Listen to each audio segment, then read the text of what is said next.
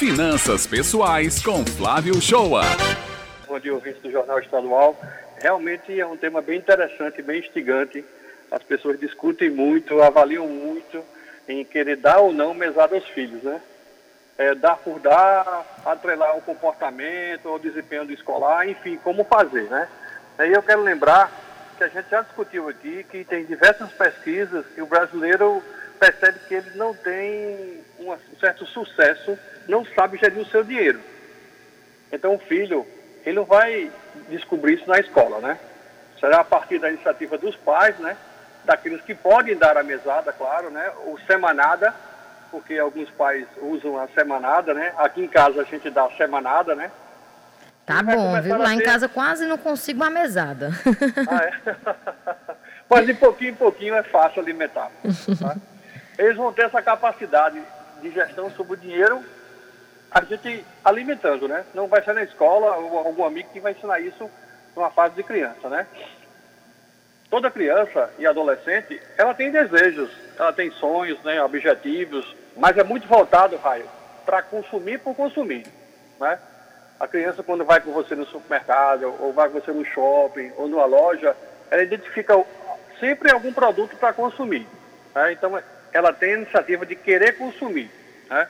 E assim, se a gente não começar um processo de educação financeira, ela vai ser uma criança de consumo é, imediato, de consumo de forma temporal, de quando chegar de frente a uma vitrine de uma loja ou numa prateleira do supermercado querer consumir. Né? Alguns pais eles usam um cofrinho. Acho que você já deu um cofrinho para o seu filho? Já, certeza. Pronto. Alguns pais o cofrinho. E o cofrinho, a criança tem um comportamento dentro de casa que é raspar a moeda de tudo que é de lugar. Né? Não pode ouvir nem barulho de uma moeda. Pois bem. E esse cofrinho, ele ajuda muito na capacidade da criança de querer poupar, guardar. Mas ela já pensa em que vai consumir. Né? Então é juntar para consumir. Então pode ser que esse cofrinho ele seja uma estratégia de que a criança vai começar a consumir por consumir, porque ela vai juntar para consumir. E hoje em dia, existem outras maneiras de você ensinar a sua criança, né? A gente tem aplicativos é, de educação financeira infantil, tem o Poupadim, que eu posso dizer como exemplo, o Tindim, por exemplo. E aí eu cito um exemplo que é a conta do Banco Inter. O Banco Inter, que é um banco digital, tá? totalmente gratuito, sem tarifas, ele tem uma conta específica para crianças e adolescentes. Você abre a conta pelo seu aplicativo no próprio smartphone, com a documentação das crianças e do pai, e tem a vantagem de que o cartão de débito chega no nome da criança. A criança passa a usar o cartão de débito, a criança passa a ter acesso a investimentos, claro que com exceção com o mercado de ações que é acima de 18 anos. Então você começa a criar um processo de educação financeira da criança, de adquirir uma mesada e poupar um pouquinho. No escritório, Beth, é, Raio, eu tenho atendido adolescentes que guardam a mesada e fazem investimentos. Tá? É uma coisa que eu fico impressionado, porque por atitude deles mesmos, de que parte da mesada deles eles têm que guardar para o futuro. Tá?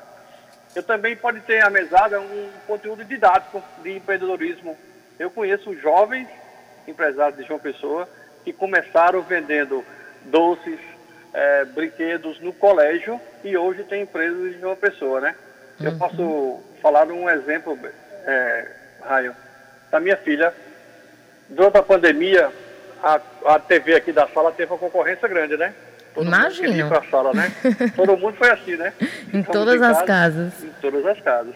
E ela me pediu uma TV para o quarto dela. E eu disse, olha, faça a sua cota. Eu vou dar 70% da TV e você vai dar 30% da TV. E depois dos três, quatro meses, ela chegou para mim e disse que já tinha cota da TV. E nós uhum. compramos juntos a TV. E eu me lembro ah, que ela me deu a cota dela chorando, beijando o dinheiro. E assim, o meu coração ficou partido de querer não aceitar, né? Mas eu disse, não, eu vou aceitar para dar aquele processo. E hoje, ela fica toda feliz quando o irmão vai assistir TV com ela no quarto dela. Eu dei significado àquela compra. A realização dela, né, Flávio? Exatamente. A gente deu significado àquela compra, né? Quando ela vai, às vezes, no supermercado comigo, ela sempre bota o dinheiro dela e vai comprar dois, três, um chocolate, alguma coisa. Ela fez, papai, isso aqui é com meu dinheiro. Ela começa a administrar isso aí. O que a gente faz em dar mesada é secundário. O principal papel é iniciar de vez um processo de aprendizagem de educação financeira, para quando aquela criança chegar lá na vida adulta, ver que administrar seu dinheiro não é nem o bicho-papão, né?